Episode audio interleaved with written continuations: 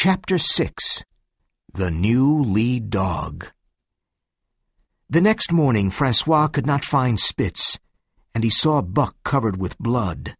What did I say? Buck is a great fighter, said Francois. Perrault looked at the wounds on Buck's body and said, That Spitz fought like a devil, and Buck fought like two devils. Francois said, Now we can travel faster. No more Spitz, no more trouble. Francois started to harness the dogs.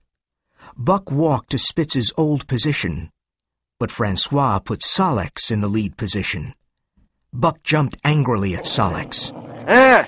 Francois cried. Look at that Buck. He killed Spitz, and now he wants his place. Go away, Buck. But Buck did not move. Sol-leks was not happy. He was afraid of Buck. When Francois turned his back, Buck pushed Sol-leks away. Francois was angry. Now I'll show you.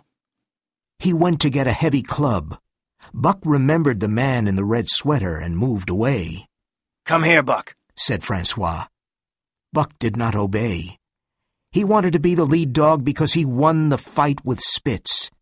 The two men tried to put on the harness, but he always moved away.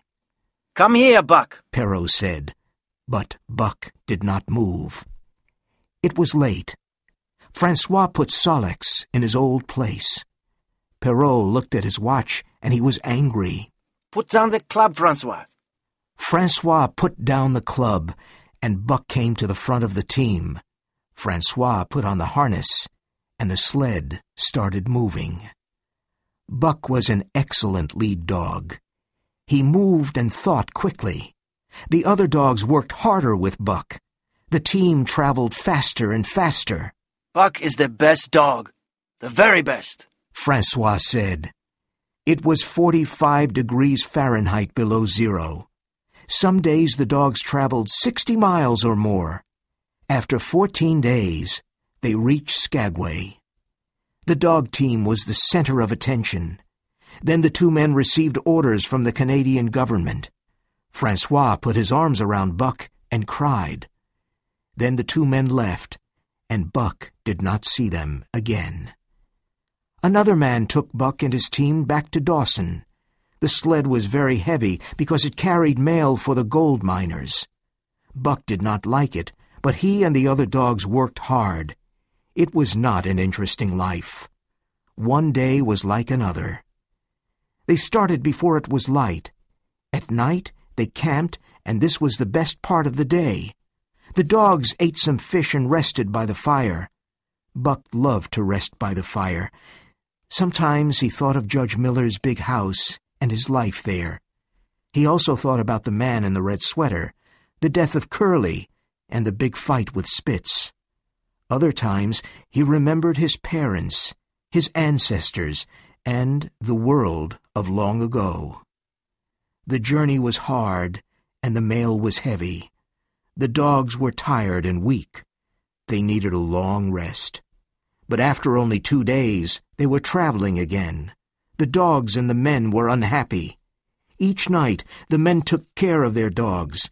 They looked at their feet, but the dogs became weaker every day. Billy cried in his sleep and was very unfriendly. Dave was tired and ill. Something was wrong with him. When they stopped in the evening, he lay down and did not stand up until morning. The men were worried about Dave. They did not understand his illness.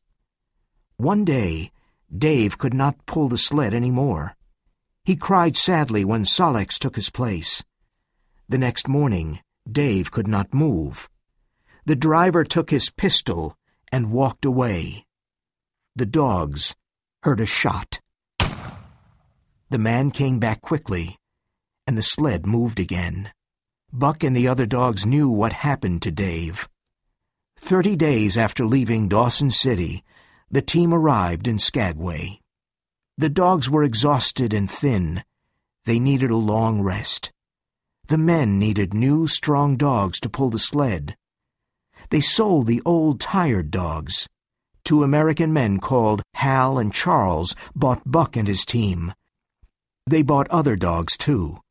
Charles was forty years old. and Hal was a young man. Charles's wife, Mercedes, was also with them. They knew nothing about life in the Northland, and they made many mistakes. They put too many things on their sled and tried to start. The dogs pulled hard for a few moments and then stopped. They could not move because it was too heavy. These lazy animals, cried Hal with a whip in his hand. They're very weak, said a man. They need a rest. Nonsense! They're very lazy, said Hal. Mush! he cried. Mush! Hal whipped the dogs again and again. Another man said, I don't care about you, but I care about the dogs. Break the ice around the sled, and then the dogs can pull. Hal broke the ice, and the sled moved forward. The unhappy team moved on. Day after day, Hal whipped the poor dogs. He gave them little food to eat. They were very tired and very hungry. They looked like skeletons. Dub hurt himself and was shot. Billy and some other dogs died.